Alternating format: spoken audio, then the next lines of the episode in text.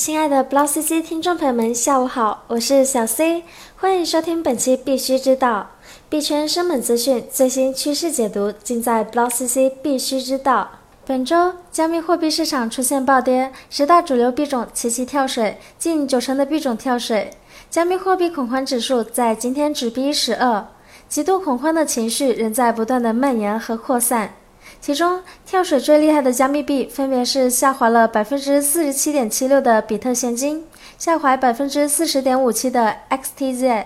下滑百分之三十五点五七的小蚁和下滑了百分之三十二点零六的 ONT。不过，也有币种展现出惊人的涨幅，GLDR 以百分之三百三十七点四三的涨幅位居本周的榜首。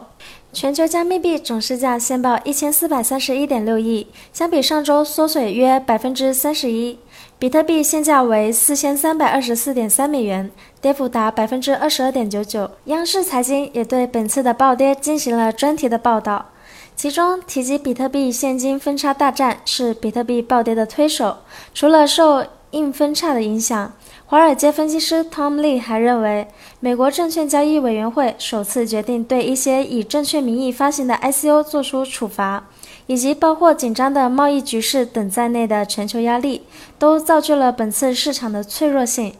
纽约时报》还提及。以太坊和大多数网络因受困于技术，其本身难以在现实世界中交易，并且在政府中央银行发布的数字货币的可能性下，非政府代币的生存将变得十分的艰难。有媒体还指出，随着波动性回归，数字资产交易所和其他金融科技平台再次将注意力转向加密货币衍生品，例如火币推出火币 DM。OKEX 发表加密货币衍生品介绍文章等，比特币期货合约等工具可以帮助投资者对冲风险，甚至从价格下跌中获利。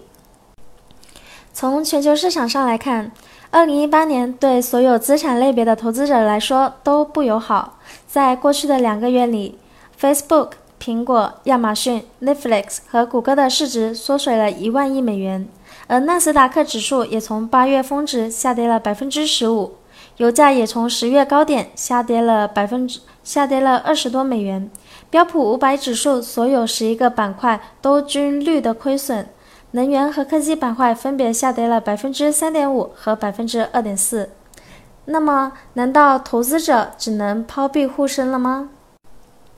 福布斯分析师 Joseph Young 在推特上提醒投资者，耐心是投资任何新兴资产的关键。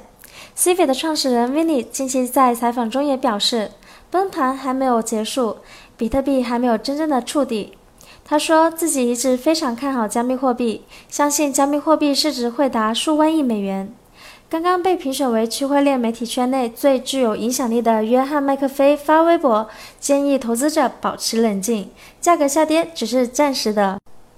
另外，还要提醒投资者的是，要留心避免在越狱手机上使用钱包、交易所和 App。最近发生了这样的一件事：有攻击者利用越狱手机 root 权限，打开了存在该钱包私有目录下的配置文件。最终通过逆向手段还原了加密算法，破解了数字钱包的助记词。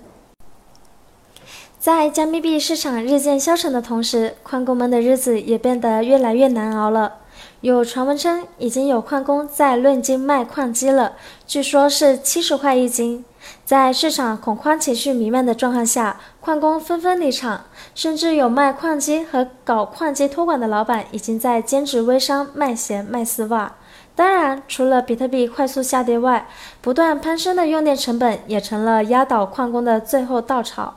不过，卖出的这批矿机也确实需要换代更新了。根据天眼查数据，二零一八年全球区块链相关公司新注册的数量在六月达到顶点后就开始急速下滑。从高注册资金额度公司的注册数量来看，拥有一千到五千万及五千万以上的注册资金的大公司也依然符合新增数量逐月下降的趋势。从搜索数据上来看，也似乎佐证了这一观点。新一线城市对区块链的关注度在一开始时明显超过了其他的技术，但最终却在升至高峰后滑向冷却。分析认为，可能是数字货币领域乱象加剧了对区块链关注度的下滑。不过，网易依然保持对区块链技术的高涨热情。已经推出三款区块链产品的网易宣告，将在《倩女幽魂》《流星蝴蝶剑》中引入区块链技术。网易副总裁胡志鹏认为，区块链可以在玩家与平台之间实现平权，构建游戏内的关系的和谐，并且去验证这种关系是否可靠。如果你对我们的节目有什么看法，欢迎评论留言哦。币圈生猛资讯、最新趋势解读，尽在 BlockCC 必须知道。登录 BlockCC 官方网站 block 点 cc，了解更多资讯。今天的节目到此结束啦，感谢收听，我们下周同一时间再见。